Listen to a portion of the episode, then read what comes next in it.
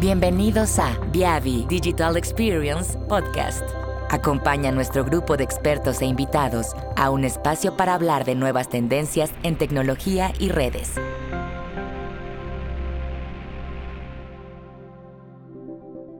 En el episodio de hoy hablaremos acerca de los mitos y realidades que hay en torno a los proyectos de redes de fibra.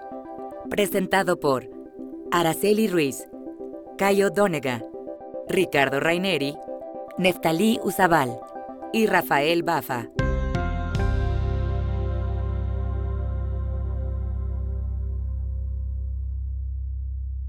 Bueno, pues me presento, mi nombre es Araceli Ruiz, yo soy Marketing Manager para Latinoamérica en Viavi Solutions. Y la sesión del día de hoy va a ser un panel, queremos de alguna manera compartir con ustedes la experiencia de muchos de, nuestros colaboradores que están con nosotros el día de hoy, porque creemos que hay muchos temas muy relevantes que, van y vienen, que son mitos, realidades, y el día de hoy queremos eh, develar un poquito cómo, ¿Cómo, podemos ayudarlos en ese tema?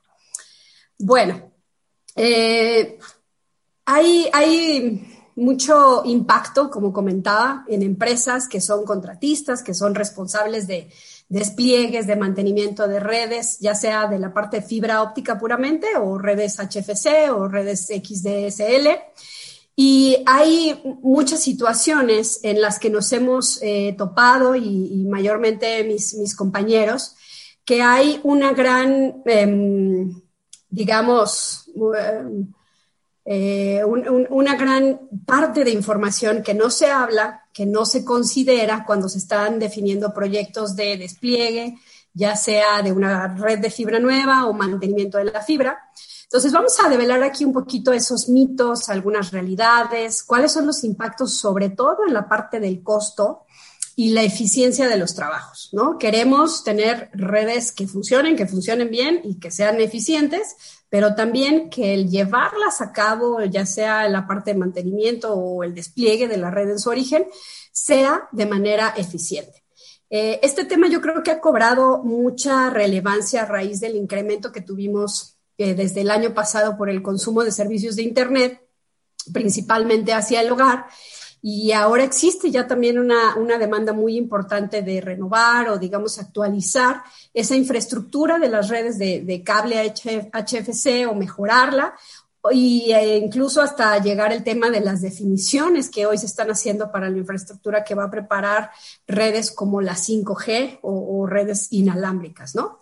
En los últimos años, muchas empresas de, eh, en el último año, perdón, estas empresas de, de telecomunicaciones han enfrentado el reto de responder a esta gran demanda ¿no? que, se tiene de, estos despliegues de fibra y eh, hacer, ya sea para la colocación de nuevos servicios, personas que están contratando nuevos o mayor eh, ancho de banda en los servicios que, que actualmente se tienen por el incremento de datos por el consumo, pues que ya ahora hay más dispositivos a veces en el hogar trabajando, más personas utilizando video conectados, como el caso de hoy, que está mi hija tomando clases ahí arriba y yo haciendo esta sesión con ustedes. Y bueno, ¿qué es lo que, lo que han enfrentado estas, estas compañías y los contratistas que están eh, allá afuera trabajando? Em, no necesariamente eh, se tienen siempre las herramientas necesarias para hacer reparaciones de fallas de servicio de manera rápida y eficiente. Cuando se tienen que hacer este tipo de, de, reparaciones, imagínense ustedes lo crítico que es que las personas que estamos en casa nos quedemos sin internet y a veces o no hay eh, em, personas suficientes para hacer los trabajos y no cuentan con herramientas que les permitan hacer los trabajos de manera rápida y eficiente ante este inusual incremento que tuvimos, ¿no? Y, que seguimos teniendo. Eh, yo creo que ya es algo que, difícilmente va, a frenarse, ¿no? Entonces, ¿en qué se traduce esto de, no poder atender a un requerimiento de un servicio nuevo o una reparación de una red, no poderlo hacer de manera rápida? ¿En qué se traduce? Bueno, principalmente, pues clientes incontentos, eh, insatisfechos, personas que están este, llamando para quejarse. Eh, y ya hablando, digamos, en, términos de, las empresas que o hacen la instalación o los operadores, pues obviamente es tiempo y es dinero. Entonces, ¿cómo podemos realmente eh, enfrentar todos estos retos que hay, que hay en el momento de, hacer de estas, estas instalaciones. Para hablar de esto, el día de hoy les voy a presentar a las, eh, al equipo de Viavi que tenemos con nosotros. Eh, no los tengo en ningún orden en particular, no están por edades, no están por nada. Quiero presentarles primero a Cayo, que él ya tiene más de 16 años de experiencia en el segmento de telecomunicaciones en Latinoamérica y ha trabajado con los principales operadores a lo largo de la región para brindar esta optimización, este tema de mejorar los despachos en campo, reducción de trabajos técnicos, ha aumentado la satisfacción de clientes y operadores eh, eh, medidos por NPS. Rafa, Rafael Bafa, cuenta con más de 10 años de experiencia en el mercado enterprise y de telecomunicaciones. En Viavi, él tiene la responsabilidad como gerente general en la parte Conosur y también se ha enfocado en el desarrollo del mercado, la optimización de nuevas tecnologías y eh, principalmente también en procesos de construcción y mantenimiento de la red. Él ha logrado exitosamente trabajar con muchos de nuestros canales que nos apoyan a lo largo de la región en, eh, a promover mejor este tema de cómo mejorar los costos y tener este beneficio para contratistas.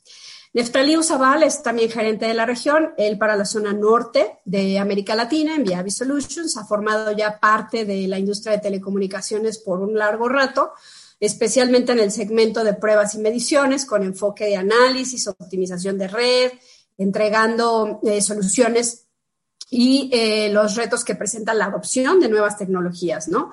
Él cuenta ya con más de 20 años de experiencia en la optimización de redes de, proveedores de servicios de cable, fibra óptica y también para redes inalámbricas. Y nuestro experto en fibra, Ricardo Raineri, tiene 17 años ya en el área de telecomunicaciones en América Latina, mayormente en Brasil, donde está basado. Eh, y él ha trabajado de la mano con los principales operadores para el despliegue de fibra. También ha trabajado eh, y ha colaborado con contratistas fomentando estas mejores prácticas que llevan a la mejor entrega de servicio de manera mucho más eficiente. Bienvenidos chicos, bienvenidos y gracias por darnos esta oportunidad de, de compartir principalmente desde su experiencia, que creo que es algo muy valioso eh, compartir con nuestra audiencia cómo, cómo podemos ayudarnos eh, y ayudarles también a, mejorar. Bueno, bienvenidos sean y voy a abrir el primer bloque soltando una, una pregunta. ¿Cómo consideran ustedes que ha impactado este incremento en los requerimientos que vimos del servicio de la red a las empresas? ¿Cómo ha impactado este, este cambio a los contratistas y al personal de campo en general, ¿no? Quienes, quienes nos hacen favor de venir a hacer nuestras instalaciones, ya sea hacia la casa o hacer los despliegues necesarios para que los servicios lleguen aquí. Cayo, eh, te doy la palabra primero para que, eh, para que nos des tu comentario. Perfecto. Eh, muchas gracias, Araceli. Bienvenidos todos. cuanto a ese punto, quería compartir aquí con la audiencia, ¿no? que los operadores eh, todos en ese escenario de pandemia tuvieron que desplegar servicios de manera muy rápida. Todos tuvieron que poner más banda eh, de manera muy rápida y eso sí ha afectado, ha pegado a todos los operadores de maneras distintas uno a otro. Que hemos visto es que algunos fueron más afectados y otros menos afectados. Y el, eh, la razón de ser más afectados o menos afectados está muy ligado a, a, a estar eh, la construcción de la red hecha de una manera óptima o no. O sea, habían operadores que simplemente o no tenían la red desplegada de manera óptima o el mantenimiento preventivo de la red no estaba hecho de manera óptima y eso no les permitió eh, tener ese, ese, ese incremento de velocidad, ese incremento de, de, ancho de banda en la red eh, no permitió que eso, ese, ese cambio fuera posible de manera rápida y sin problemas.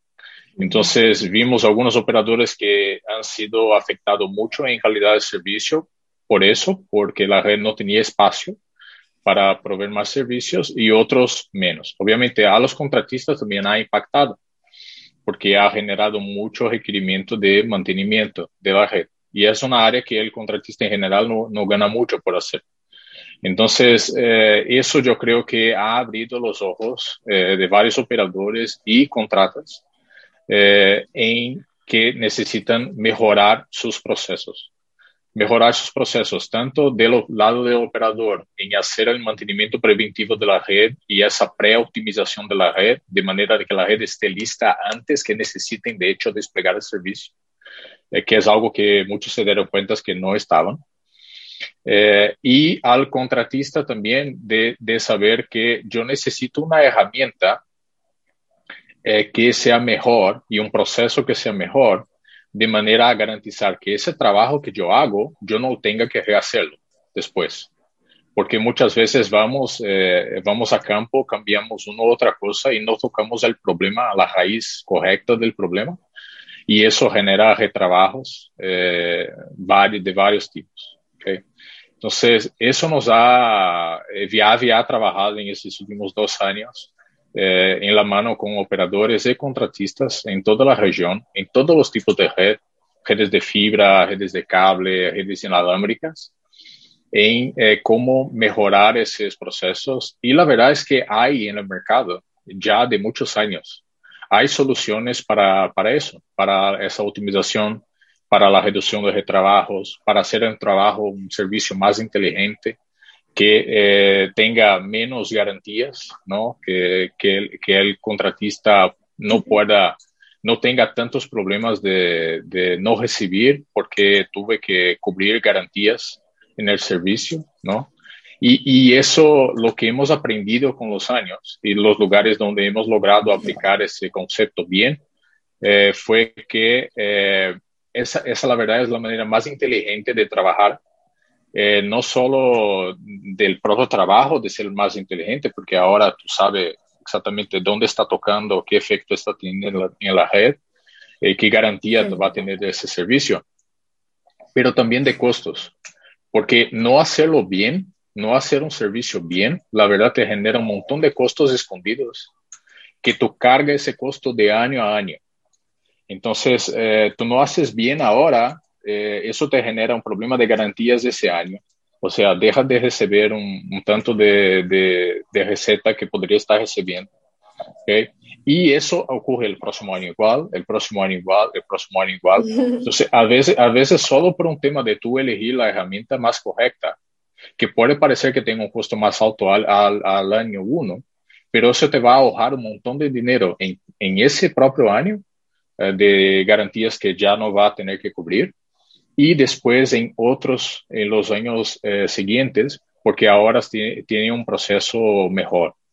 Entonces, eh, yo creo que el impacto eh, de ese cambio de paradigma que tuvimos habilitó a, a los operadores y contratistas ver esas situaciones y ver que sí tienen espacio para mejorar sus procesos eh, y así muy felices nosotros de Viave de, de, saber que tenemos las herramientas y tenemos las soluciones para poder ayudar a, a llegar a ese, a ese ápice de, de, mejora de servicios y que eso la verdad devuelve dinero. No es un gasto más, pero es algo que devuelve dinero. Perfecto. Gracias, Cayo. Quiero agradecer a todos los que nos están saludando desde Lima, desde Uruguay, desde Argentina, Colombia, Chile. Muchísimas gracias, México. Este, muchas gracias eh, a todos por estar acá, acá con nosotros. Y ahorita vi una pregunta. Eh, bueno, por cierto, tienen un espacio ahí de QA donde pueden hacer una pregunta. Y me llamó la atención una pregunta que tenemos de Oliver que nos dice, el impacto es más eh, dinero para mantener y más experiencia para los técnicos de planta externa. Los técnicos de HFC en la calle tienen miedo de que pase todo a fibra porque se quedarán sin trabajo. Y eso me da pie a empezar a hablar un poco de los mitos. Eh, tenemos muchos mitos que hemos visto y a lo largo de la sesión vamos a platicar un poco y a tocar un poco eso. Vamos a, a develar, voy a comentar ahora cinco mitos. Para trabajar en una red de fibra tienes que ser un experto. Esta va un poco para ti, Oliver. La red de fibra óptica es mucho más complicada que una red HFC o una red eh, XDSL. Los técnicos de HFC no pueden trabajar en una red de fibra. Cuanto más personas de campo hay en la calle, más rápido se resuelve. Esto también es un gran mito, ¿no? Tener a 10 personas ahí y dices, ah, están trabajando mucho, pero a veces ni entre esas 10 problemas logran, esas 10 personas logran resolver el problema porque a lo mejor no tienen las herramientas necesarias para hacerlo, ¿no? Y la última que me encanta, el mayor beneficio que puede tener un contratista se logra eligiendo herramientas de bajo costo disponibles en el mercado. Vamos a hablar sobre esto. Eh, Rick, te doy la palabra ahora para, para tu comentario. Ricardo, si estás Estaba en mute, perdón. Adelante, Rick, gracias. Buenas tardes a todos. Gracias por la pregunta, Ara, y gracias por la pregunta que nos permite hacer un comentario buenísimo dentro de este, este tema. Ah, bueno, yo veo que tenemos audiencia desde México hasta Argentina, toda la región acá, es un montón de países ahí nos saludando. Muchas gracias por todo. Y lo que me eh, es, es, una, eh, cuando vamos a, campo, especialmente con las cuadrillas, es, es, es real este, este, esta sensación de que la, la, la, migración a fibra puede ser que saque trabajo o que la red es más compleja, cómo voy a trabajar, yo siempre he trabajado de esta manera, eh, pero les digo, primeramente, el camino de fibra es mucho más sencillo. Fibra es una tecnología mucho más sencilla que DSL o que HFC. Yo empecé en DSL, ¿ok? Toda mi experiencia, en mis primeros años, ha sido en DSL. Y les digo, es mucho más difícil ubicar una caja de empalme mojada en un cable de cobre que ubicar un problema en una, fibra óptica. Que esto les digo, los equipos, la, la, eh, la experiencia que hay que tener, correlaciones de medición, es, es mucho más complicado de hacer que fibra. Hay un montón de parámetros.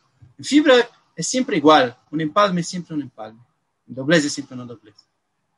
Uh, ahora, lo que sí es importante es que la fibra óptica no es, eh, eh, cuando, cuando está plug and play, cuando la fibra es plug and play, o sea, yo conecto acá, conecto acá, yo tengo que estar seguro que estoy conectando todo de la mejor manera posible, haciéndola de la manera correcta, siguiendo los procesos que indican los fabricantes. Esto porque a, fibra, a las fibras es más fácil de pasar problemas, porque es como más sensible. O sea, estamos, una fibra óptica no es esto que vemos. La fibra óptica es lo que está acá adentro, ¿no? Mis amigos saben bien, ¿no? Eh, ¿qué, es, ¿Qué es la fibra, de hecho? Es un, un pelo de 9 micros que está ahí. Y esto es el gran problema que tenemos porque para se afectar esto es muy, muy fácil. Y es por eso que una, una cosa que, que durante todo este tiempo de experiencia en campo y que hemos trabajado y hemos apoyado a nuestros clientes, eh, donde tenemos la oportunidad de estar juntos desde el principio, si hay una tip que a mí personalmente me gusta siempre poner en evidencia, es una buena construcción te va a evitar la gran mayoría de los problemas de operación. ¿okay? Si, tú te si, si, si, ustedes se aseguran de hacerlo bien, la construcción de la red desde la primera vez, los grandes problemas que ocurren en mantenimiento van a reducir el 70%.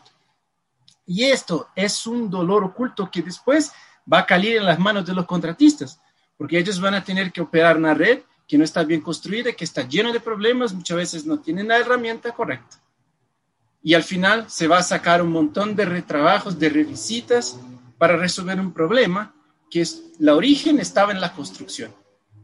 Entonces, nosotros desde Viavi procuramos orientar y pasar informaciones eh, de cómo hacer y cuáles son las mejores prácticas para asegurar que su construcción esté bien, para que sus cuadrillas se enfoquen en instalar más y no en, no en mantener esta red. Este, es, este es muy importante. Y, la, la, experiencia, la práctica nos muestra eso. Nef, Rafa, pueden comentarnos sus clientes que, están, que han trabajado dentro de este, eh, cómo este dolor oculto solo sale cuando se pone atención en qué se ha hecho en el pasado, o sea, cuando se construyó la red. Y este es un momento muy importante porque estamos en un, en un punto de migración importante tecnológico, ¿no?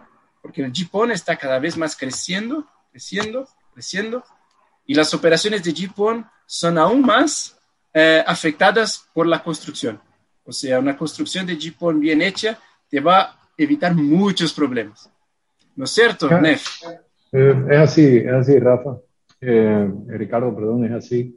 Y como bien mencionas, ¿no? Hay un, hay un dolor oculto que le llaman, ese costo oculto que tienen la operación de los contratistas. Y quiero enfocar un poco en ese tema porque muchos contratistas con los que ya hemos este, tenido una relación mucho más estrecha, donde hemos tenido la posibilidad de eh, entender sus negocios, sentar y hacer una evaluación inclusive del flujo de trabajo, del día a día del técnico, de conocer de una forma muy íntima eh, los procesos del contratista. Hemos, hemos identificado eh, en estas sesiones que hacemos a diario con múltiples de ustedes, múltiples contratistas que están con nosotros en la llamada, hemos tenido la posibilidad de poder identificar costos ocultos que, que no necesariamente están considerados por el, por el técnico o por el contratista, mucho menos por el técnico. Los contratistas eh, en muchas ocasiones están, tienen unos KPIs eh, muy bien establecidos con los proveedores de servicios y esos KPIs son cada vez más ajustados. Tienen muy poco margen de error hoy día, aunque tienen algunos ya eh, considerados como costos de la operación, hay muchos, hay muchos márgenes que son muy, muy limitados. Y cuando no se lleva la construcción eh, en cuenta, hacerlo bien de la primera vez, como tú mencionas, Ricardo, eh, existe una alta probabilidad de tener que hacer una segunda visita. Y en muchos casos los contratistas consideran esto uno de los ah, costos más altos que tiene la operación. Eh, en un momento dado nosotros nos adentramos a, la operación de varios contratistas, eh, donde todos tenían este, esta, digamos, esa era, esa era la razón que los mantenía despiertos en la noche, ¿no? ¿Cómo puedo minimizar eh, la segunda visita? Y el por qué ellos querían reducir esto es porque era uno de los costos más altos a nivel oculto, ¿no? donde se pudieron identificar a través de conversaciones con nosotros de que el costo eh, está mucho más allá que el costo de la primera visita, eh, sino que hay una penalidad en muchos casos de los proveedores de servicio por tener que hacer esa segunda visita, le hacen una penalidad al contratista. Muchas veces una penalidad de reducir el pago de la primera visita. Eh, encima de esto puede implicar inclusive pagar a un 50% la segunda visita o simplemente no pagar la segunda visita con una penalidad, una penalidad al contratista. Y hay otros costos ocultos que ellos no identificaban, que logramos identificar juntos, que tiene que ver con la, la improductividad de ese técnico que fue la primera vez y en esa primera vez no obtuvimos el revenue que debíamos haber obtenido. Ese dinero debió, debió, haber entrado por completo a la casa y no entró. Entonces ya hay un impacto a la operación desde la primera visita improductiva. En la segunda visita ya ese técnico está dejando de ser un técnico productivo de una primera visita entonces, hay un costo adicional de que primero estoy cobrando la segunda visita a un rate mucho más bajo y ese mismo técnico me está costando más aún porque no está produciendo lo que debería estar produciendo. Entonces, cuando nosotros llevamos eh, un cálculo de los costos ocultos simplemente de un factor, que es la segunda visita, eh, o a veces una tercera, cuarta visita, por la falta de visibilidad desde el principio, eh, resulta un costo muy, muy alto para el contratista. Por ende, muchas veces también eh, lo que hace el contratista es que busca reducir gastos y muchas veces correlacionan en eh, necesito comprar instrumentos, pero necesito comprar algo barato, algo muy, muy de bajo costo. nosotros, durante, este, durante estas consultas que hacemos con los contratistas, logramos tomar la posibilidad de optimizar los procesos. ¿sí? Eh, hablábamos eh, todo este tiempo de la pandemia de, del reto que tienen los contratistas de hacer más con menos. ¿sí? Eh, mañana les dicen necesitamos 10 cuadrillas más, necesitamos 20 cuadrillas más. ¿Por qué? Porque se han disparado las órdenes de instalaciones o órdenes inclusive de mantenimiento, de optimización de la red. Y ellos tienen que hacer más con menos. Y muchos de los retos que vienen con esto es que tienen que optimizar el proceso como parte de aumentar su capacidad. Entonces, ellos pueden aumentar su capacidad productiva simplemente optimizando los procesos, realizando tal vez una automatización inclusive de procesos, eh, que me lleva a un próximo paso aquí con, con Rafa, donde eh, Rafa nos va a explicar un poco sobre otros paradigmas que tienen que ver con la reducción de los, de los, de los precios o la búsqueda de equipos más económicos por este factor de eh, querer hacer más con menos y buscar ahorros en la adquisición de herramientas. Sin embargo, hay muchísimos ahorros que vienen en, eh, en herramientas profesionales que impactarían de una forma mucho más efectiva optimización de la operación. Entonces, no sé, Rafa, tú tenías, tienes algo que comentarnos por el lado de, de los costos de, de, las herramientas. Sí, es correcto, Nefi. Buenas tardes a todos. Gracias por la presencia. Veo también que tenemos personas desde el Paraguay, igual Lara. Hay uno, Osmar puso Paraguay también. Aquí estoy. Paraguay, Paraguay, sí. Está perfecto. en México, Costa Rica. Exacto, sí. exacto. Estamos viendo todo, estamos viendo todo. sí, eh, eh, eso, que, eso que comenta Nef es súper importante. Eh, tenemos que cambiar la forma en que empezamos nosotros respecto a la inversión de herramientas. Eso, eso es la verdad.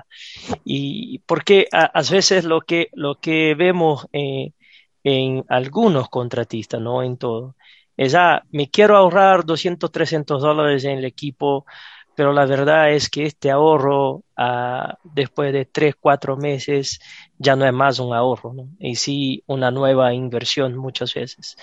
Eh, por, ahí, podemos comentar, por ejemplo, la rotación de sus equipos dañados o equipos irreparables, puerto conector rayado. Entonces, son cosas que eh, de hecho eh, pasa eh, por pensar que estamos ahorrando un cierto porcentaje, no invertir un poco más, confiando en los equipos un poco más profesional. Entonces, utilizar una herramienta, como comentas, Nev, profesional que tenga un mecanismo de prueba, de certificación de la red y, no tener que volver al sitio y rehacer esta prueba, ¿no? Es algo muy, muy importante. Y, y sin embargo, lo que, lo que hemos visto en el mercado es los tier 1, eh, los requisitos de los tier 1 en cuanto a los reportes final.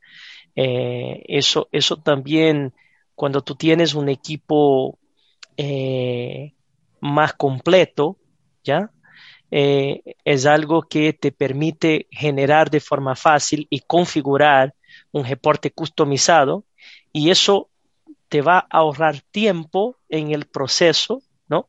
Y te va a reducir el costo de operación. Entonces, este ahorro que pensamos nosotros que estamos teniendo comprando a veces los equipos de bajo costo o quizá un equipo chino, al final del día no es eso que vemos, ¿no? Entonces hay, hay clientes que comentan, ah, perfecto, estoy comprando un, power meter eh, eh, chino, y, pero en seis meses me daña. O un power meter de bajo costo y me daña. Entonces, eh, eh, eh, lo, que, lo que buscamos siempre y, y, escuchando, porque hay, hay una, un voice of the customer interno, también escuchar al cliente y, y a, a, los usuarios es importante, es optimizar estos nuestros equipos y garantizar que a través de los canales locales ustedes van a tener los mejores servicios y los mejores tiempos de garantía de hardware, de software y, y, y entrenamiento, ¿no? Entrenamiento y capacitación en cómo usarlo. No, no, no es solo importante comprar un equipo profesional, pero Exacto. también entender bien cómo, cómo manejarlo. ¿No? Y, y, hablando un poco de, de, este tema, no solo de las herramientas y, y, y, el costo operativo, hay un otro, un otro punto que, que, que siempre no, no, nos han preguntado, el tema de inspeccionar antes de conectar. Y de hecho, Viavi había creado una campaña anteriormente, lo que resultó ahí eh, lo que logramos éxito porque la gente pensaba, ah, de hecho yo tengo que inspeccionar. Entonces, eso es súper importante y es parte de un mito. Un mito que, ah, mi, mis conectores son nuevos, acabo de sacar de la caja y no tengo que inspeccionarlo. Y la verdad, Ricardo sabe bien que no, no, no es verdad. A veces estos equipos que salen de la caja y que son nuevos ya están sucios ya están sucios. O muchas veces lo que pasa es que eh, el técnico eh, está probando solo el conector de, de esta caja, ¿no? Pero no prueba antes el conector de su equipo. Y el conector de su equipo está sucio. Entonces, el conector que has sacado ahora es nuevo, está limpio, la realidad es que tú vas a empezar a, asociarlo por, el tema de, que su equipo... No sé si eh, Rafa ¿sí? con un poco de malas señales, pero no ser yo. Los demás... ¿Sí? ¿Me escuchan? ¿Me escuchas sí, bien? te escuchamos muy bien, Rafa. ¿Sí? ¿Me escuchan? Sí, te escuchamos muy bien. Me ah. parece que Rafa tiene un poco de problema. Yo creo que es... Sí, está todo bien. Eh, está ah, está todo bien. Creo que fue o, tú, Ara, o... o fue del lado de Araceli. Fue del lado de, Araceli, ya. Entonces, como, como les comentaba, eh, eh, muchos casos uh, tú vas a conectar su equipo y va a asociar, ¿no? Entonces, es muy importante, es muy importante tener un, un flujo, tener un flujo de trabajo y probar estos conectores eh, a través de un microscopio y garantizar que ustedes están haciendo, haciendo el mejor construcción uh, posible, ¿no? Y sabemos caso, también que los clientes siempre van a exigir la alta calidad, uh, aún más ahora en el proceso de la pandemia, porque en el comienzo, como Cayo comentaba igual, los operadores, los operadores nunca pensaron que iban a tener 100% de utilización, de uso de sus arquitecturas, ¿no? Entonces, eh, se hace un, porcentaje de, uso de esta, de, esta arquitectura, pero jamás se pensaba que íbamos a tener un caso como ese de pandemia. Eh, este otro punto, eh, no sé, Enrique, si quieres comentar algo respecto a, inspección, inspección y, inspeccionar antes de conectar, pero creo que es un punto importante. Me estaba comentando Rick ahorita que hay unas preguntas que, vienen relacionadas un poco a esto. Rick, si quieres tú ir a, retomar esas preguntas. Claro. Eh, hay una pregunta acá, otra pregunta de Oliver, de cómo se considera la inversión versus recupero, de, eh, recupero del capital.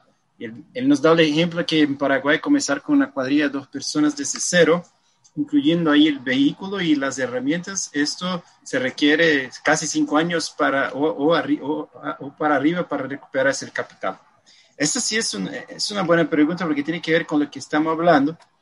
Em, lo que nosotros desde el lado de VIA habíamos visto es que um, esto, claro, va a depender de, el principal es cómo es la forma de pago que el operador está ofreciendo para este contrato, contrato específico. ¿no?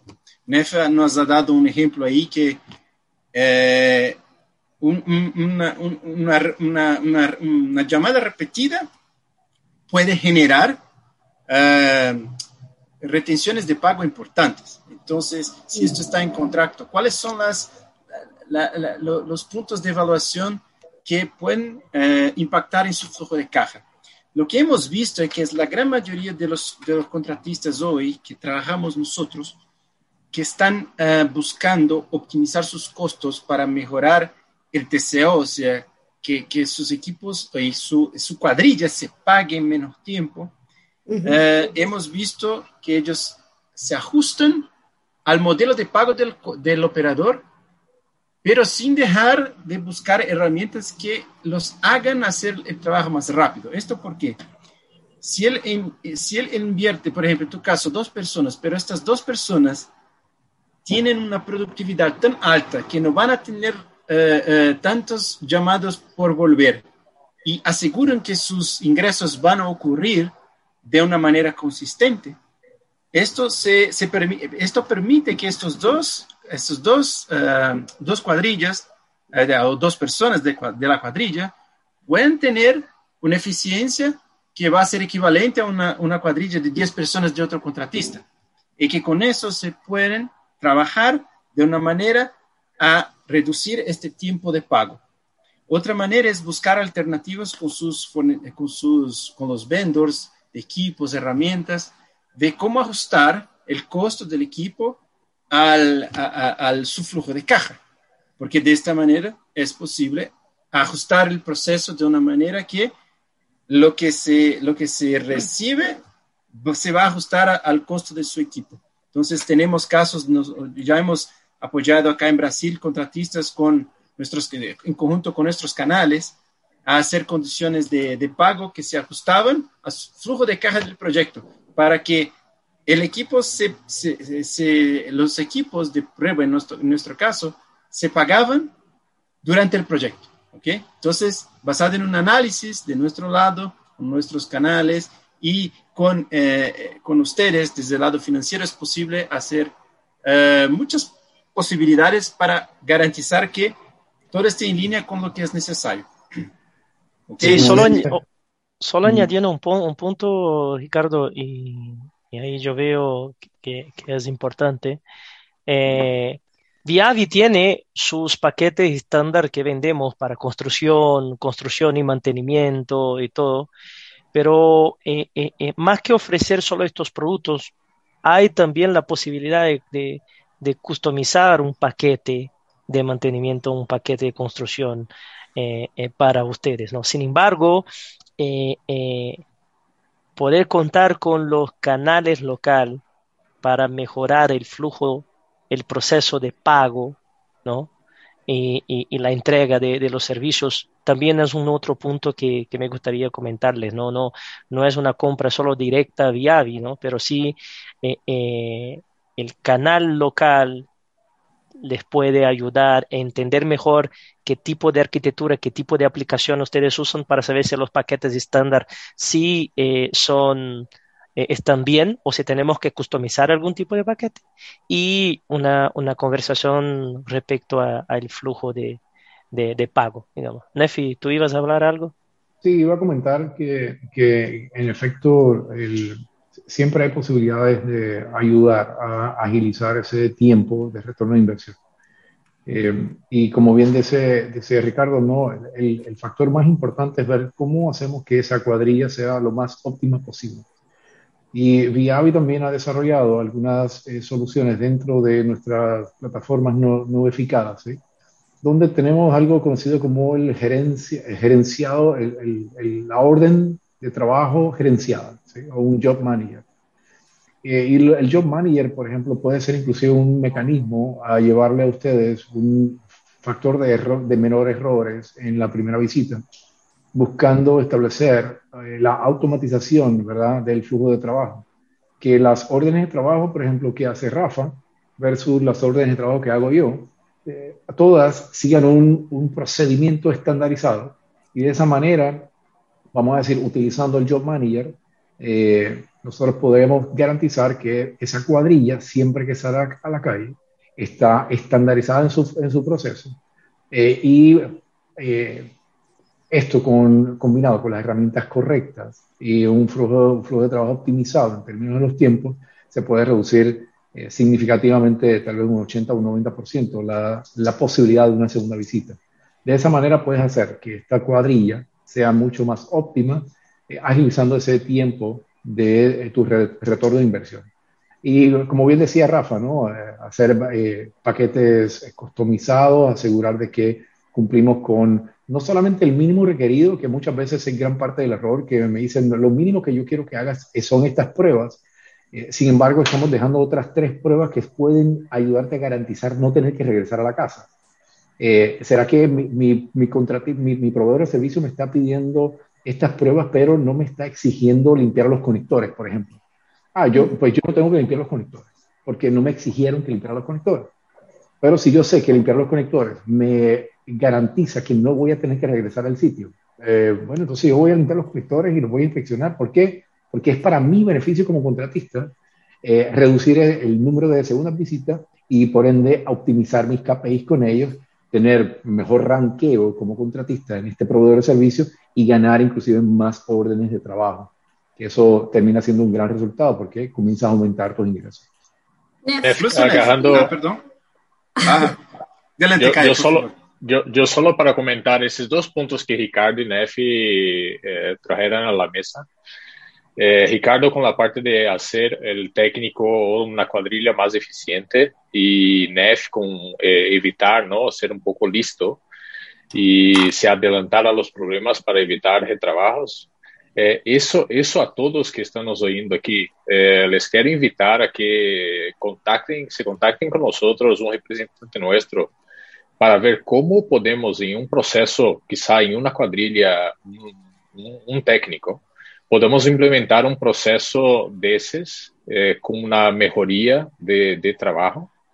Y ahí es una oportunidad para todos ustedes que hacen servicio de poder probar eh, cómo eh, eso les beneficia y cómo ustedes pueden tener una ventaja competitiva ante otros contratistas, simplemente teniendo un proceso mejor.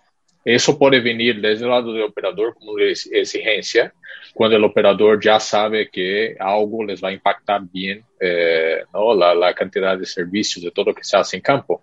Pero yo creo que la mayor ventaja está a ser el lado del contratista, porque eso les va a permitir diferenciarse de otros eh, en ser más eficientes. Y, y, eso sí hace con que ese retorno de inversión eh, del capital se haga de manera más rápida. Okay. Eso, hoy existen métodos para eso, existen herramientas, es solo un tema de sentar, revisar y poder aplicar ese, esa metodología mejor. Okay. Estamos aquí todos dispuestos y aptos a apoyar en eso. Gracias, Cayo. Y un poco la, la, la, segunda pregunta que yo tenía para plantearles a ustedes va un poco en ese sentido. Creo que a lo largo del aprendizaje que tenemos cuando desarrollamos estas sesiones de, webinars o sesiones como estas, eh, algunas veces nos damos cuenta que, que, déjenme hacer una analogía, quizás si comparamos dos teléfonos, o sea, tenemos un teléfono sencillo que a lo mejor me sirve para hacer llamadas, pero tengo acá también un, smartphone que tiene muchísimas funcionalidades y donde a veces quizás no todos conocemos cuáles son las funcionalidades que, tenemos y cómo esta herramienta me puede ayudar a sacarle mucho más provecho, ser más eficiente, que realmente se vuelven herramientas de trabajo. ¿Cuántos de nosotros hemos dejado de considerar al teléfono como una herramienta para hacer llamadas, no? Y un poco este bloque va en ese sentido, entender cómo ha evolucionado la tecnología en cuanto a estas herramientas, bueno, no los teléfonos, las herramientas de, campo que les permiten hacer estas instalaciones.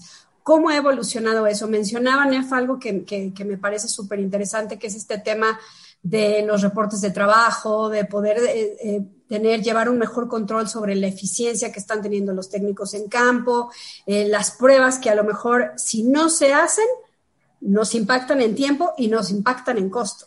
Y, a, y, esta parte como, como, como de procesos, ¿no? Me gustaría que ampliaran un poquito más sobre ese sentido, cómo ha evolucionado estas herramientas, eh, de, lo, de, las herramientas que teníamos hace algunos años, qué es lo que hoy podemos tener que no teníamos, que nos ayuda a ser más eficientes.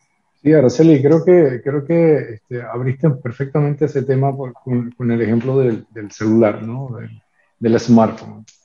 Eh, muchos de nosotros de seguro utilizamos 10, si el 10% o menos del 10% de las capacidades que tiene sí. el smartphone. Y esto se debe a que nosotros estamos eh, acostumbrados, ¿sí? No estamos acostumbrados a delegar en, en Siri o en aquel asistente que ya tienen los teléfonos que te ayudan a agregar cosas en, el, en la agenda, que te ayudan a inclusive a establecer recordatorios, a verificar dónde está tu orden de, de Amazon, eh, nosotros podríamos utilizar realmente los smartphones como un asistente administrativo, eh, un asistente completo de lo que tú quieras. Y muchos de nosotros, incluyéndome, yo simplemente utilizo el teléfono para hacer llamadas telefónicas, hacer browsing del Internet y para contar. ¿sí? So, realmente, realmente eh, el hecho de que nosotros tenemos... Y WhatsApp. Una, y WhatsApp, exacto. Escribir, eh, textearnos por WhatsApp escribirnos eh, realmente esa evolución tecnológica, ¿sí? muchos de nosotros, eh, porque tenemos costumbres, no las aprovechamos. ¿sí? Y en el caso nuestro, con las herramientas que venimos utilizando por muchos años, que muchos de nosotros venimos de HFC o venimos de Ethernet, ¿sí? venimos del tablero estructurado, o algunos de nosotros venimos puramente partenizados, haciendo pruebas de tipo ring con un con un eh, teléfono. Eh, eh, hemos tenido que poco a poco adaptarnos a la evolución tecnológica y a lo que vienen en estas herramientas. Nuestras herramientas hoy día o la evolución tecnológica nos permite virtualizar un sinnúmero de capacidades, ¿sí? accesar equipos inclusive de forma remota, cosa que antes no podíamos hacer. Antes yo soñaba poder recibir un apoyo técnico de alguien que a lo mejor yo tenía que hacer una llamada por un celular, ¿sí? o tenía que ir a la oficina, al otro día tener que volver al campo, eh, recibir el soporte de un segundo, tercer técnico que está más especializado que yo.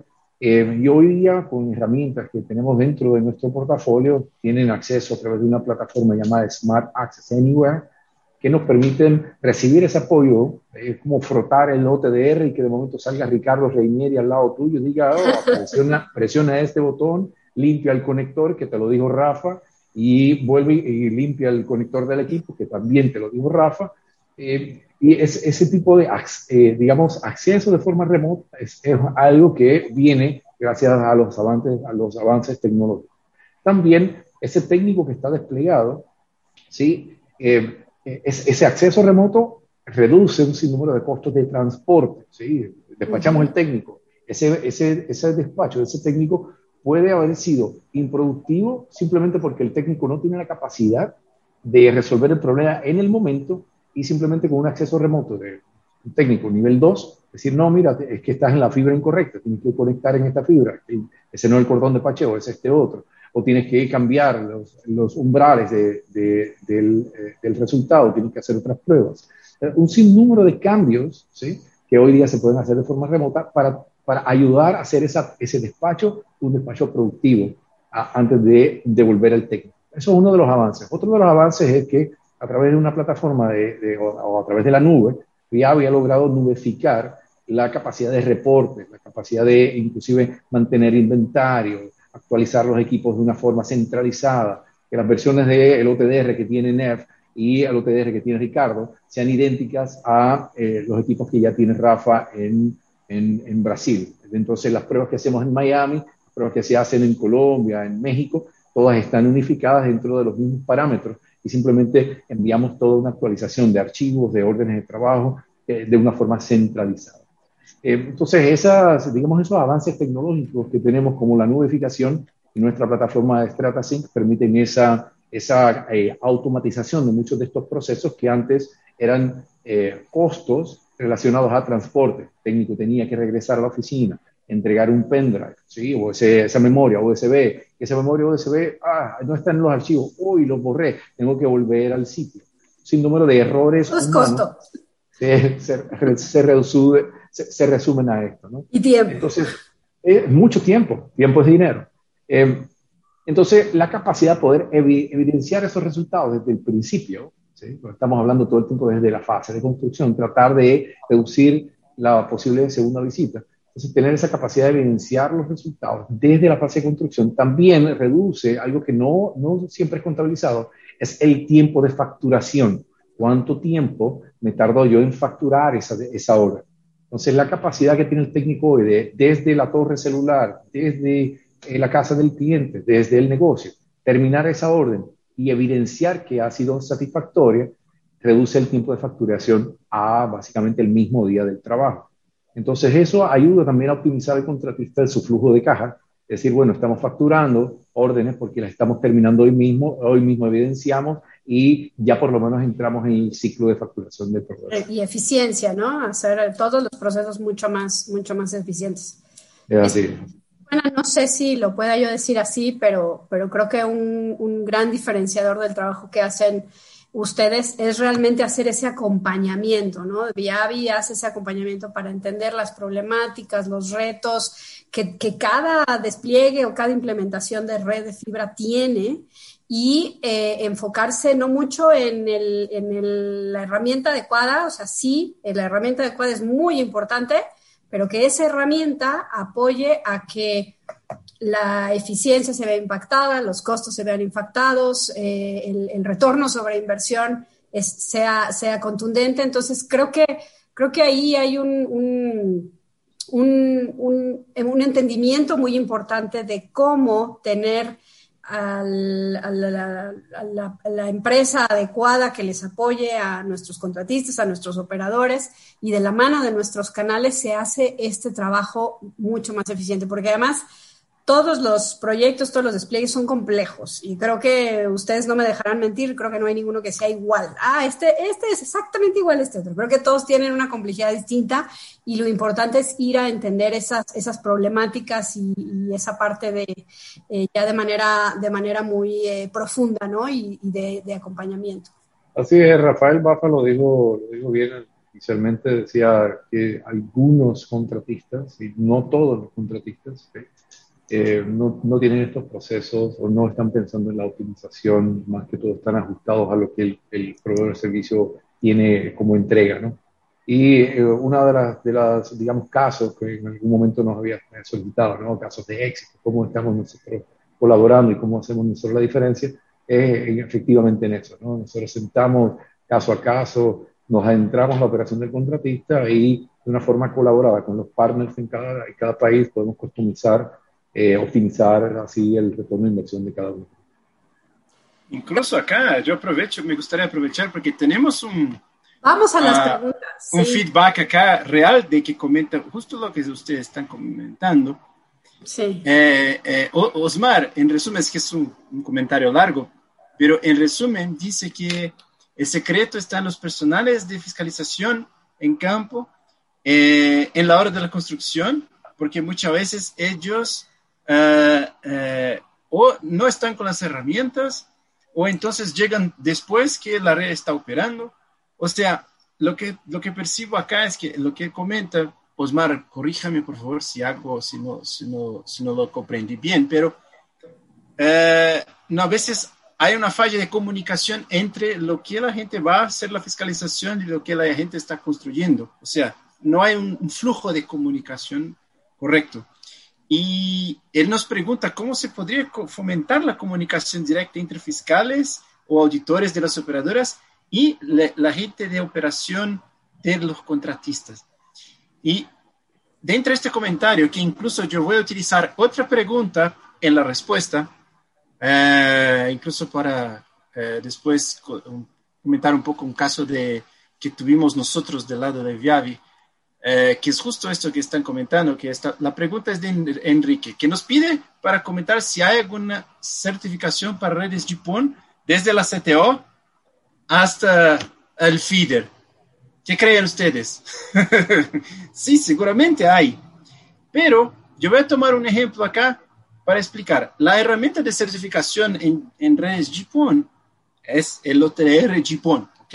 ¿Qué es un OTR GPON? Es un OTR específico para trabajar en redes GPON porque tiene características específicas a la red GPON. Si ustedes quieren saber con detalles qué son, les invito a nuestra live de dudas GPON que está en nuestro canal de YouTube, que está bien detallado allá. Ahora, básicamente un OTR GPON tiene características específicas para poder traspasar los splitters y darle la medición de todos los eventos eh, y poder hacer pruebas en fibra activa. En resumen, hay que tener rango dinámico suficiente, múltiples pulsos y así es. Pero este equipo no es un equipo nuevo, es un equipo que ya está en el mercado hace un par de años. ¿okay? Ahora, nosotros aún vemos procesos de prueba y, entre comillas, certificación de construcción PON, que están, o sea, lo que en Viavi llamamos MOPS, que Methods and Procedures. O sea, los, los métodos de procedimiento de prueba y análisis de una red GPON que aún no contemplan la prueba de OTDR para certificar la red. O que el OTDR no está especificado para que sea un OTDR tipo GPON. Puede ser cualquier OTR. Entonces, justo esto va a impactar lo que menciona uh, Osmar en la comunicación entre contratista y fiscalización de operadora. Porque la fiscalización del operador no está explicando qué detalles tiene que tener el OTR en el contrato. Entonces, cualquier OTR puede ser utilizado. Entonces, ¿cómo esperar que la red GPON va a estar bien certificada si la herramienta no ha sido especificada correctamente? Entonces, uno de nuestros trabajos desde el lado de Diavi es darle las manos a ambos lados y esto nos ha traído mucho éxito para ambos, tanto para operador como para el contratista, para mostrar que a veces la herramienta que está especificada para un proceso, que muchas veces viene de años, ejemplo, cuando se migró redes DSL que están migrando GPON, por ejemplo, a veces se utilizan prácticas que son comunes en redes de cobre, pero que en fibra no hacen sentido. O entonces se utilizan prácticas de redes de fibra punto a punto que en GPON hay que ser distintas. Uh, un ejemplo que tuvo, yo, yo, tuve esto en Brasil, un operador que es cliente nuestro, en su comienzo de GPON, en su procedimiento de operación, los contratistas eran obligados a hacer la prueba, eh, no, no, le importaba dónde era la falla. Cuando había una falla, la prueba era hecha desde la central al cliente. El primer punto que el técnico iba era la central. Y nosotros sabemos que esto no es una buena práctica, porque en la red GPON, si vas a probar en la central, hay que desconectar a todos los clientes. Pero una vez que identificamos esto en el proceso, hicimos una reunión dentro del operador, hicimos una presentación demostrando por qué es importante y por qué la prueba hay que hacer desde la calle, explicamos qué herramientas hacen este trabajo. Una vez identificado este gap, se cambió el proceso, o sea, el, el, el, el proceso interno que ahora contempla que los técnicos tienen que utilizar, las cuadrillas tienen que tener por lo menos un OTR con X, Z, características para redes GPON y esta información llega al contratista. Y al final, los contratistas ahora están haciendo su trabajo más rápido, mejores y con mucho menos retrabajo, porque están con la herramienta correcta. Y nosotros del lado de Viavi les apoyamos con, con, con paquetes, con, uh, con los, uh, o sea, ajustamos nuestro, no, nuestra configuración para que sea económicamente viable y que todos, el, el, el, hay un cierre de este ciclo, o sea, la, todo está caminando más, más, más de una manera uh, adecuada. Y esto es justo que Nef comentaba. Nosotros estamos ahí para escuchar y para apoyarles en cómo, uh, cómo cubrir estos gaps que sabemos que ocurre y muchas veces no hay culpados. Es solo una cuestión de hacer procesos de una manera diferente. ¿No es esto, Nef y Rafa? Sí, algo, algo inclusive que, que, me viene a la mente cuando estaba hablando de esa transición que hicieron eh, de OTDR regulares a OTDR de GPON específicamente.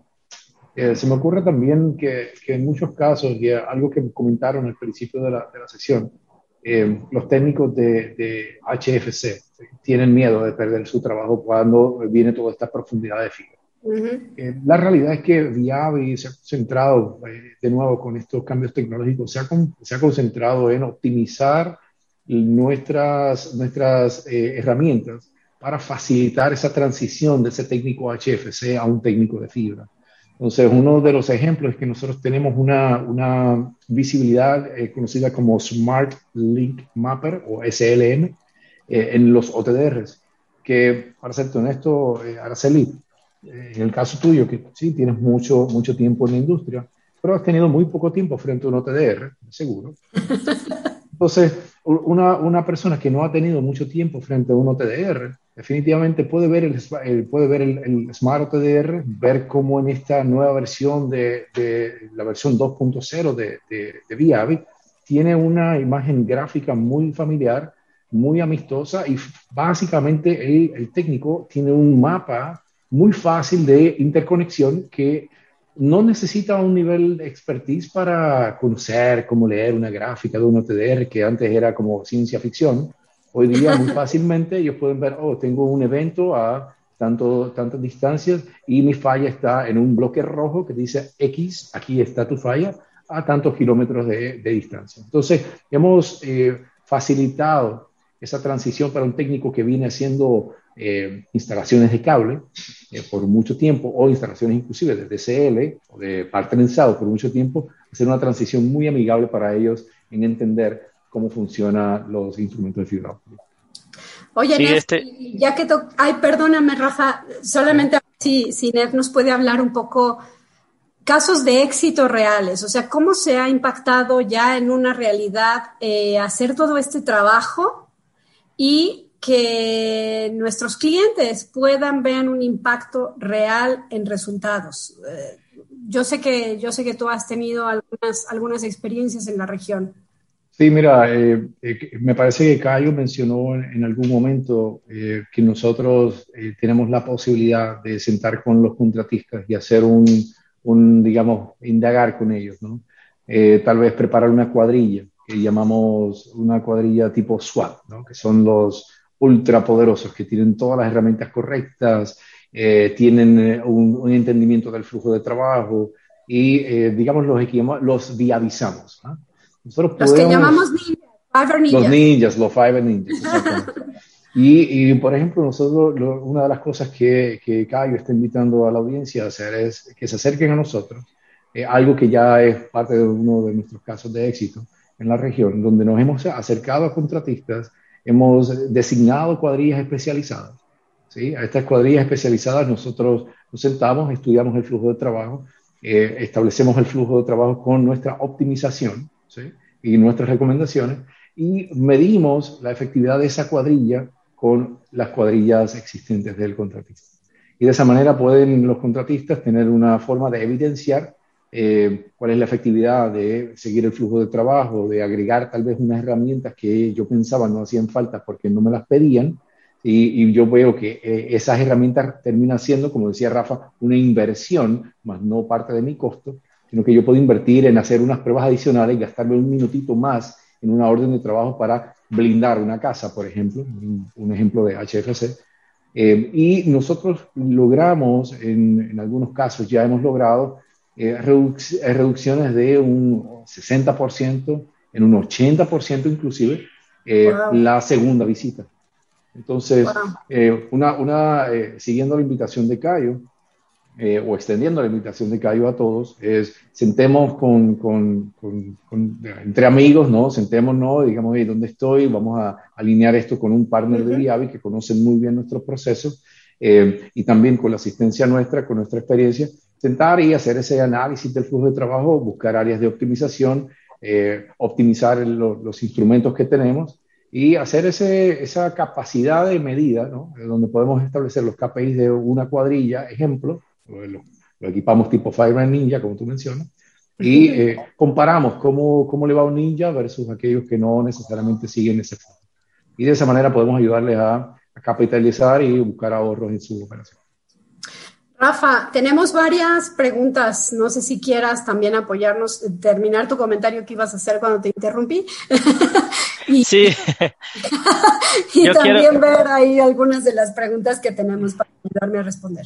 Sí, lo voy a mirar. Quiero solo añadir un comentario respecto al comentario de, de Nefi que, que, es súper importante y que, y que hace mención a los procesos y, y, automatización, ¿no? Entonces, eh, eh, este punto del flujo de trabajo, eh, a veces no vemos en el mercado un proceso estandarizado. Entonces, para ejecutar los servicios y eso, eso de hecho no es que puede generar un problema, pero el retorno hasta el sitio y todo es, es un impacto en el costo, ¿no? Es un impacto en el tiempo y, y resulta que impacta eh, eh, todo el, flujo de, estos contratistas.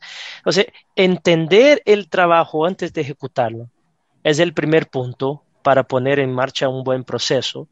Y entendiendo bien el tipo de trabajo, yo, claro, hay cuadrillas de una persona, dos, tres, 10 personas, pero yo entendiendo bien, yo puedo elegir eh, el mejor técnico para ejecutar ese tipo de servicio y, con las facilidades, como bien menciona Nev, de tener eh, las, las, los accesos remotos desde un sitio con un profesional más experto para apoyarles.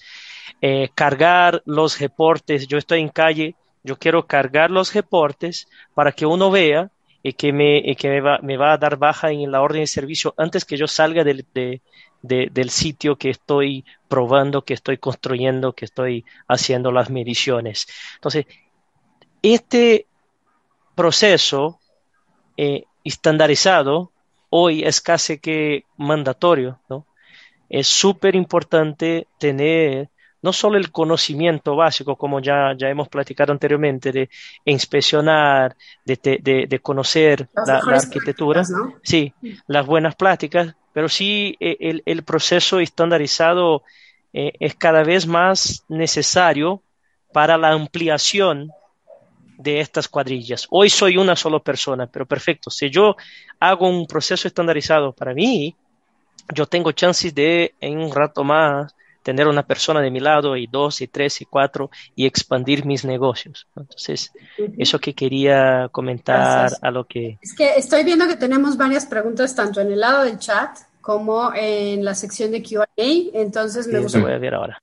Un poco, Ahora, eh, ¿quién de ustedes quiere tomar alguna? Sí, Cayo. Me gustaría eh, eh, contestar la pregunta de Jorge Orlando.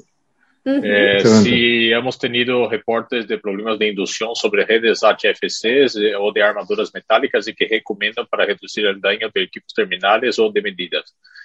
Eh, Jorge, los equipos de test y medición de HFC, por lo menos los de Viavi, soportan hasta 250 voltios en la puerta, porque sabemos que eso puede ser una realidad de ustedes. O sea, hay un aislamiento de inducción entonces, no, no hace muchos años que no, no vemos ningún hecho de equipo de medida quemar por temas de inducción. Eh, y no es una cosa que vemos también muy, muy frecuente. Eh, sí pasa una vez u otra, pero los equipos de test de medición, por lo menos los de Viavi, están preparados para, para manejar ese tipo de situación sin problemas.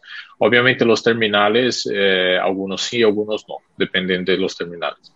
Ok. Eh, hay, hay, una otra cosa interesante aquí. Mira, otra pregunta de Osmar Carmona, eh, que eh, ha hecho pruebas con OTDRs con el tipo de, de SLM, que, que comentas, y que han tenido problemas de conectores, ¿no? Y que hace con que las pruebas muchas veces no pasen, no pasen. Y ahí los técnicos tienen que cambiar el, los rangos, los umbrales, para que la prueba pase. Es, eso es una mala práctica. Sí, están engañando, están engañando al equipo. eso, eso, es una mala práctica, hemos visto. Osmar, eh, una cosa importante que los equipos de Viavi tienen es que antes de hacer la prueba, él certifica de que el patch cord que tú estás utilizando en el equipo esté eh, no añadiendo errores que no son de la red, son del patch cord. Eh, entonces hace una prueba de calidad de ese tipo de conexión. Eh, y, por eso que siempre recomendamos en redes de fibra que se tenga una, una sonda de inspección junto, porque eso te va a garantizar que, que tanto el conector del equipo como el patch cord que esté utilizando esté bien. Y si el patch cord está bueno y el equipo te dice la calidad de esa conexión con el patch cord y el equipo, tú sabes que la prueba va a pasar bien. Si, la, si el equipo te está diciendo que esa conexión entre el patch cord y el equipo no está buena, eh, te puede pasar eso, de que algo no, no, no, no, pase en los rangos. Y ese problema no es necesariamente de la red, puede ser un problema del patch cord que tú estás utilizando. ¿okay? Eh, hay maneras, eh, los umbrales pueden ser configurados en el equipo, pero una de las cosas de automatización que estamos mencionando aquí es que hoy día el operador o el propio contratista, el gestor del contratista, tiene como programar esos umbrales en la nube y hacer un push hacia, hacia el equipo de manera que el técnico no, no pueda cambiar eso. Eh, y ahí obviamente hay, hay, hay, hay, que hacer un trabajo antes de limpieza, certificación del conector, para ahí sí certificar la red de manera óptima. ¿Ok? Esa es una cosa que damos mucha atención porque una, una, una certificación que pase con un conector que no está bueno te va a generar un problema de, de trabajo después. Incluso, Caio, si me permites un pequeño comentario arriba de esto, a veces no ocurre solamente la cuestión de fuera de rango, esta cuestión de por sociedad está fuera de rango, pero ya he visto casos donde estas preconfiguraciones como que, que hacen una inducción de pensar que la red está de una manera, pero al final está de otra, porque como ya está preconfigurado, eh, lo, que, lo que el equipo acaba por medir, por medir no, no corresponde a lo que está en la calle. Entonces ahí muchas veces nos piden ayuda, pero ¿cómo puedo saber si esto está correcto o no? Porque se pide, a veces puede ser que si, si no tiene la traza, por ejemplo, y por eso nuestros equipos de OTR, nosotros siempre ponemos la traza junto, para estar seguros que esta vista tipo SLM está eh, en línea con lo que se está midiendo en campo para que una persona más experta que quiera sacar la duda pueda, verificar qué está pasando. Y, a veces pasa de que las preconfiguraciones son hechas para la mayoría de los casos, pero pueden haber particularidades en la red. Por eso es que es, es importante eh, que la herramienta también te permita hacer un troubleshoot eh, de lo que está pasando. En el caso de OTRs, nosotros uh, siempre decimos, ok, vamos a ver en la traza entonces también qué está pasando. Y por eso que la última live que hicimos de sacaduras de OTR, nosotros solamente hablamos de la traza, porque nuestro objetivo era enseñar cómo hacer troubleshootings, que, donde se va a realmente perder tiempo y es donde el conocimiento de la herramienta uh, te ayuda mucho a ubicar fallas muy rápidamente y para los contratistas esto es muy, un tema muy fuerte. Si la resuelvo más rápido, es menos tiempo que pierdo en un, en un llamado repetido, entonces es eh, una instalación más rápida, un troubleshooting más rápido, ¿no? Y cuando, cuando vienes a ver, Cayo, se convierte en que todos los viernes eh, todas las pruebas pasan eh, y básicamente todos los viernes le subieron los umbrales al OTDR y salieron rápido los técnicos, pero realmente esto, regresando a todo lo que hemos hablado, esa en específico va a ser una segunda o tercera visita muy, muy rápidamente, porque aunque Dios pasa, realmente le cambiaron los umbrales para pasar y, tener un resultado. Cuando conectamos la red, la red no pasa. Entonces, eh, es un, y al final del día siempre va a haber un cliente detrás impactado, ¿no? Así es, así es. Entonces, yo, yo quiero tomar la, la pregunta de Federico uh, Jablonski. Eh, Federico, Federico nos pregunta, ¿qué herramientas de automatización se recomiendan para fibra óptica? Eh, bueno, tenemos varias herramientas que ya existen dentro de los, dentro de los instrumentos eh, que permiten automatizar muchos de estos procesos. ¿sí? Como bien decía Caio, StrataSync me permite automatizar inclusive la configuración a todos los instrumentos de una forma centralizada. También automatiza el, subir los resultados una vez terminen las órdenes de trabajo. Eh, con el Job Manager también estableces un procedimiento para eliminar de que yo brinqué la inspección de los conectores. Rafa siempre la hace porque es lo más que, lo más que han enfatizado y hay que limpiar los conectores y yo simplemente olvidé hacerla o la hago eh, todos los días menos los viernes. Entonces, esa parte de automatización también es parte de nuestras soluciones. Eh, pero también en el caso de, de, fibra óptica, nosotros hemos, estamos incorporando una herramienta que se llama Pond Manager. ¿Sí? Esto ya es una solución eh, que venimos hablando del Pond Manager por múltiples meses ya, eh, donde eh, estamos comenzando a, eh, promocionar una solución centralizada que permite automatizar el proceso de certificación de la red en un momento de construcción. tanto Ricardo Renieri como este servidor, Rafael, Cayo, todos los que estamos acá, podemos coordinar una sesión separada para explicar cómo el PON Manager de, de nuestro sistema centralizado, sido como ONMCI, eh, les permite a ustedes eh, estandarizar y automatizar los procesos de construcción de la red de fibra óptica. Entonces, esa es otra de las formas en las que nosotros automatizamos los procesos. Eh, correcto. si quieres tomar alguna de las otras preguntas. Ah, hay una otra duda de Otto Fernando. ¿Qué apoyo económico podría sostener a las contratistas? Hemos hecho, Otto, varias cosas distintas porque la realidad de cada contratista es una eh, su vigencia de contrato, etcétera. Entonces, eh, entre en contacto con nosotros, un representante, y, podemos entender su situación y ver qué modelo podemos eh, proveer. Hay un montón de, formas que les podemos proveer apoyo. Sí, y Cayo, aprovechando este, este comentario, es importante porque eh, tenemos un montón de ventaja para los contratistas respecto a un apoyo económico. Uno, de, uno de los puntos son las campañas que hemos generado de contratista que garantiza ah, eh, un descuento adicional para el equipo en la forma de trading. O sea, eh, eh, vemos qué equipo ustedes están usando hoy día y, le damos un crédito adicional por el reemplazo de este equipo por un equipo por un equipo Viavi. Eso podría ser sí un otro formato. Eh, eh, el entrenamiento, igual, ustedes tienen acceso no solo al equipo de Viavi, pero al equipo local de cada país. Hay, eh, tenemos expertos en, nuestros canales que les puede ayudar en todo el manejo del equipo. ¿Ya? Y, y también este análisis que, que, ya hemos comentado del flujo de caja versus el costo, el costo del equipo, elegir el mejor paquete, ¿no? No solo mirarlo y, y, y, ver, aquí quiero un paquete completo. A veces yo no necesito un Power Meter integrado en el OTDR o no necesito un BFL. Entonces, eh, entendemos mejor qué es lo que necesitan ustedes y ahí elegimos el, el, mejor paquete. Entonces, todo este combo uh, eh, in, ayuda a ustedes en el apoyo económico.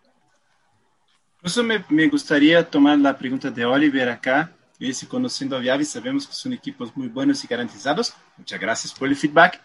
Pero ¿cómo ayuda eso en los diferentes procesos con las diferentes operadoras? Uh, Oliver, yo personalmente le, le, le, voy a decir que es justamente saber que cuentas con un equipo de calidad, con un equipo que está listo para la tecnología que las distintas operadoras están desplegando, es lo que te va hacer su mayor apoyo. Primero, porque este equipo eh, va a tener la capacidad de trabajar bien y trabajar eh, de manera eficiente en cualquier topología de red que utilice una operadora. Entonces, les, les doy un ejemplo dentro de GPON. Si estás trabajando con una operadora que hace redes balanceadas, vale, nuestro equipo funciona. Si estás trabajando en otra operadora que tiene redes desbalanceadas, GPON, va a trabajar igual. Entonces, eh, sí, y, y, y, otro punto donde Viavi es, es donde yo personalmente eh, veo el gran, nuestro gran diferencial.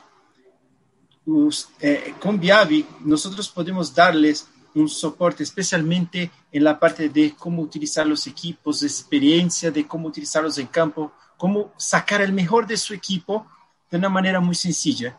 Nuestro equipo técnico, nuestros ingenieros pueden acceder a su equipo si usted está colgado a un poste de, desde bajo una CTO, si tiene su celular, eh, eh, eh basta conectar a través de un cable USB su celular al OTDR y un ingeniero nuestro puede acceder y ver qué medición está haciendo y orientarte de cómo hacerla de la mejor forma.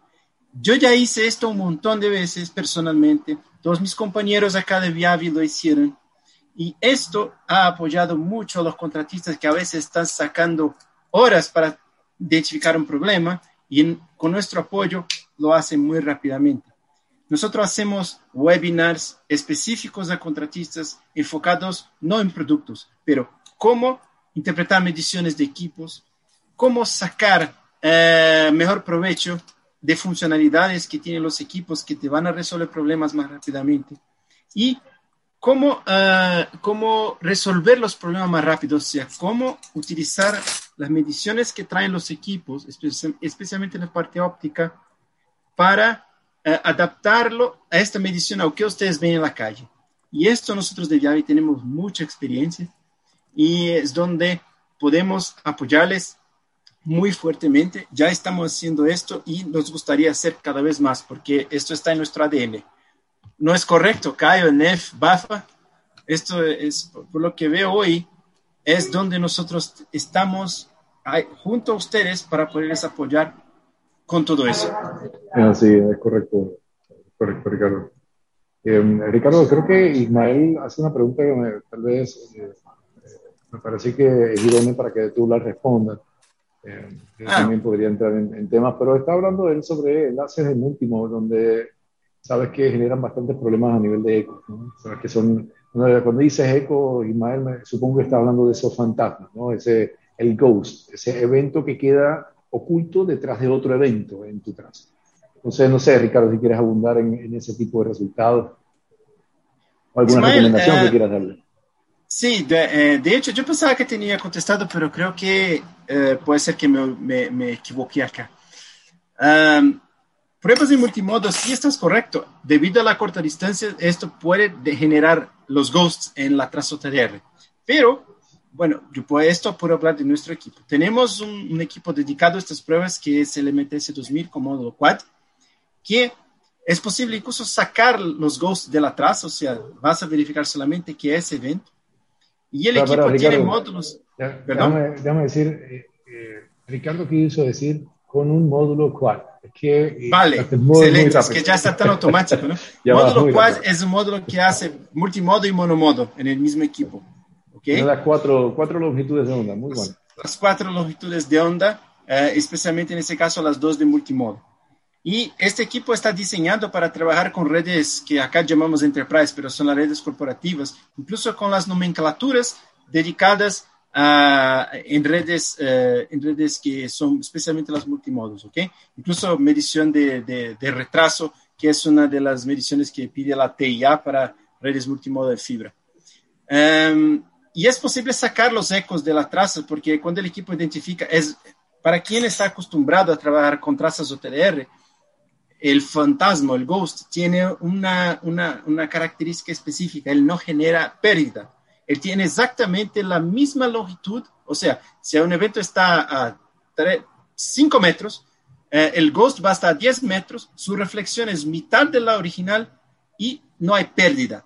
Entonces es muy, muy específico. Entonces, tener su algoritmo es, puede detectar que son ghosts, sacarlo de la traza para quedarse una traza limpia. ¿okay?